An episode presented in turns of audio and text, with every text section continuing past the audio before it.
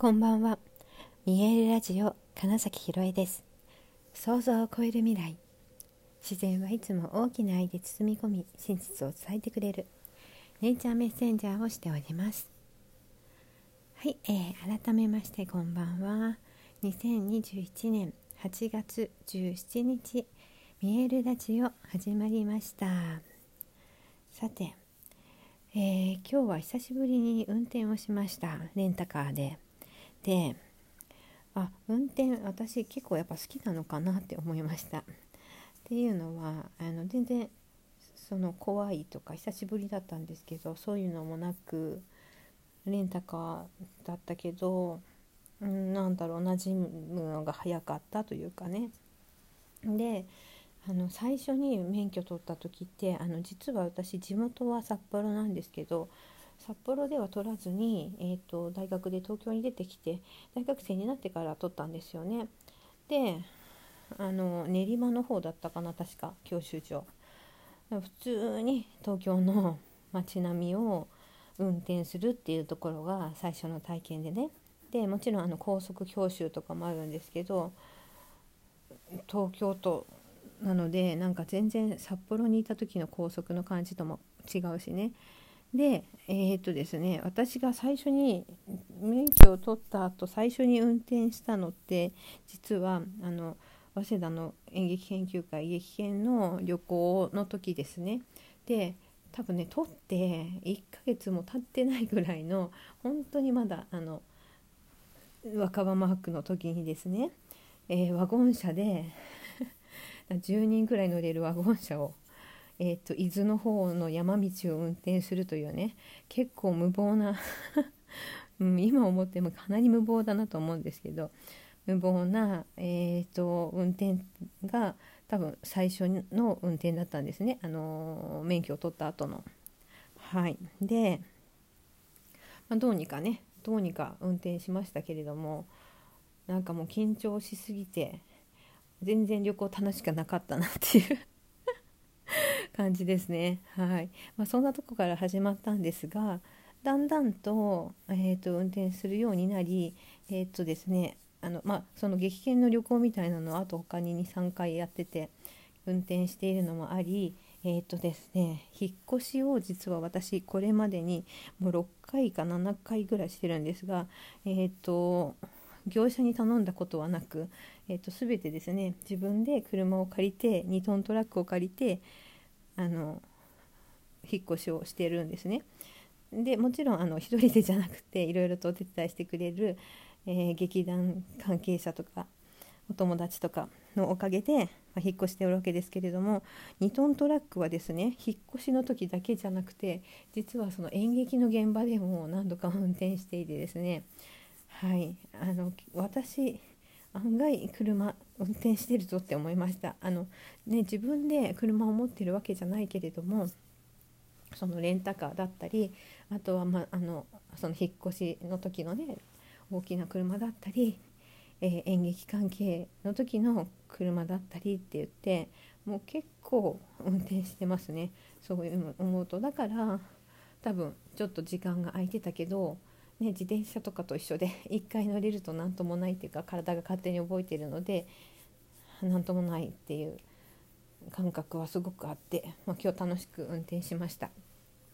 で明日も少しね運転する予定なので、まあ、楽しく。あとね雨が雨が降るとねやっぱり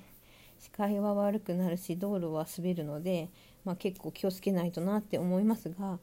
ね、札幌に比べたらあの冬？私ね札幌の冬の運転はだからできないんですよ。あの雪道を運転したことがないので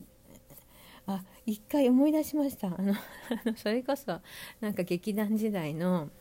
えー、草津の草津の方に冬ですね。旅行に行った時に着いたら雪みたいな。峠越えて着いたら雪降ってるみたいなのであの車滑って押してもらった思い出ありますねそういえばね、まあ、そのくらいあのそれもねだってあのスタッドレス履いてなかったんですよ。まさか雪降ってるなんてみたいな感じでしたけど、まあ、無事無事でしたその時はね。で、まあ、それで運転だからその程度しか雪というのには触れてないんですね。なのであの北海道帰った時に前ね春先雪解けの季節に、えーと、親の車を借りてちょっと運転したんだけどちょっと無理でしたね。いや全然感覚が分からなくて怖いとしか思えなかったのですぐに代わってもらったんですけれどもなので冬雪道の運転はちょっとね、うん、いくら滑らないといえどもちょっと怖いなっていうのは今ね思いましたね。うん、そうじゃないところのね運転は平気です。あとね左ハンドルも平気です。意外と。でもね慣れない時左ハンドルねあの本当に笑っちゃうぐらいあのワイパーとウインカー間違えるんですよ。あの右右左逆なので、うんと、